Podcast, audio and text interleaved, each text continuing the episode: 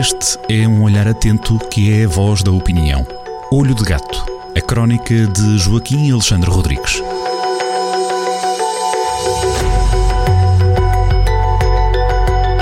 E estamos prontos no final de mais uma semana para acompanhar a opinião de Joaquim Alexandre Rodrigues na crónica Olho de Gato, presente na rádio e também no Diário Online, jornaldocentro.pt. Viva, Joaquim. Olá, Paulo, tudo bem? Vamos fazer esta, este tira-gosto, digamos assim, esta abertura de conversa naquilo que é a crónica desta, desta semana, eh, que é focada, ainda que em vários pontos, nas, nas eleições. Fala do voto antecipado, num exemplo próximo, da abstenção e depois de algo mais. O que é que nos traz nesta crónica, Joaquim? Há alguma necessidade de escrever eh, este, portanto, a, a crónica é, é, sai no, no, sábado, e sábado, por, por definição, é, é, é, dia de reflexão eleitoral. Portanto, no dia 23 de, da manhã, uma semana, estaremos em reflexão. E, portanto, eh, eh, eh, no próximo Olho de Gato não posso falar de presidenciais. Como não posso falar das presidenciais no próximo Olho de Gato, falo já neste. E começo por, por esta ironia, por esta brincadeira, é que basicamente amanhã eu e, e muitos milhares de portugueses verdadeiramente para nós o dia, o sábado de reflexão vai ser, vai ser amanhã, porque eh, inscrevemos num, num eh, no, no, voto antecipado, um processo eh, que fiquei surpreendido, até este, em termos burocráticos foi extremamente fácil, e portanto vamos votar eh, já, eh, vamos fazer o voto antecipado já no próximo domingo nas presidenciais. Pronto. Há aqui, de facto, o que, é que, o que é que esta situação significa? Significa que eh, eu não, não é defensável que haja dois sábados de reflexão.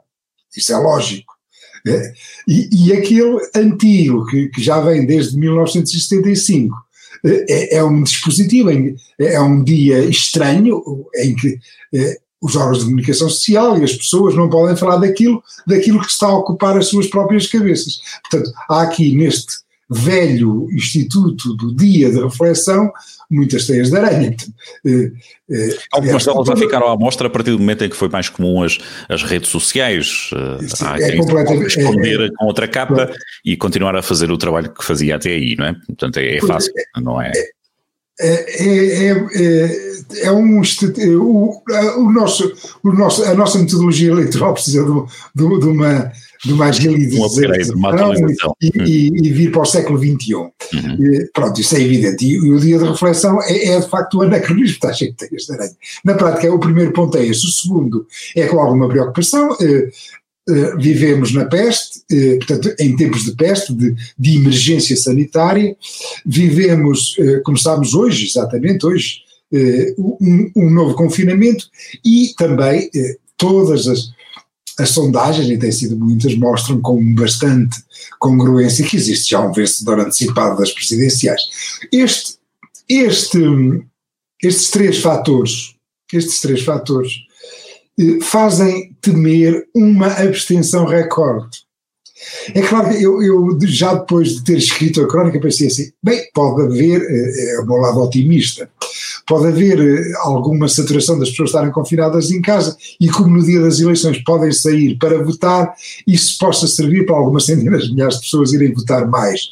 Mas eh, eh, isso é o lado otimista, é, é aquele wishful, wishful thinking, quem dera que, de facto, tudo indicará que não, que vai haver de facto um, uma abstenção recorde e eh, se o, os últimos presidentes eh, foram eleitos com 20 e poucos por cento de, de votos eh, eh, do, do, do, total do eleitorado, o Cavaco foi, Cavaco foi reeleito com 2,2 milhões de votos Marcelo foi eleito com 2,4 milhões de votos, portanto, qualquer coisa à volta de 23% do, dos eleitores, 25% dos eleitores.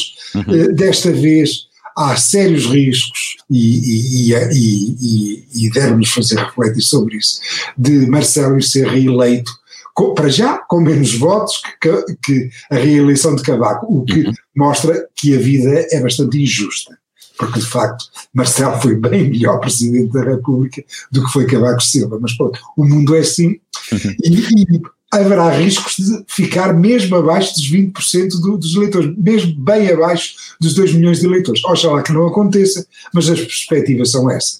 Isso tirará legitimidade, não querendo aqui fugir ao assunto da crónica, vai retirando alguma legitimidade ter um. Não tem legitimidade, não, não, faz, não, faz perder a não faz perder a legitimidade, eh, mas mostra é? Eh, toda a Terceira República em perda. Uhum. E, e, toda a Terceira República impede. Claro, também significa que, eh, eh, como não há problemas, eh, como não há problemas, também não existe uma tão grande pulsão para votar. Repares, por exemplo, uhum. nas eleições norte-americanas estabeleceu-se um recorde absoluto de afluência eleitoral porque havia seríssimos problemas até de sobrevivência do, do sistema democrático norte-americano. E nós, felizmente, pelo menos para já, não temos este problema. Portanto, não haverá quebra de, de, legitimidade, menor legitimidade de Marcelo, do Marcelo reeleito, mas eh, deve-nos fazer pensar, deve-nos fazer pensar sobre isso e pronto. Além disso, depois termina a crónica com, um, com problemas de. Portanto, é, é, exatamente por causa das eleições norte-americanas e, e, de alguma controvérsia acerca dos resultados. Entre nós nunca houve assim problemas especiais, houve alguma, alguma, algumas dúvidas em relação a, a, ao, ao, resultado eleitoral de 2001 das autárquicas em Lisboa.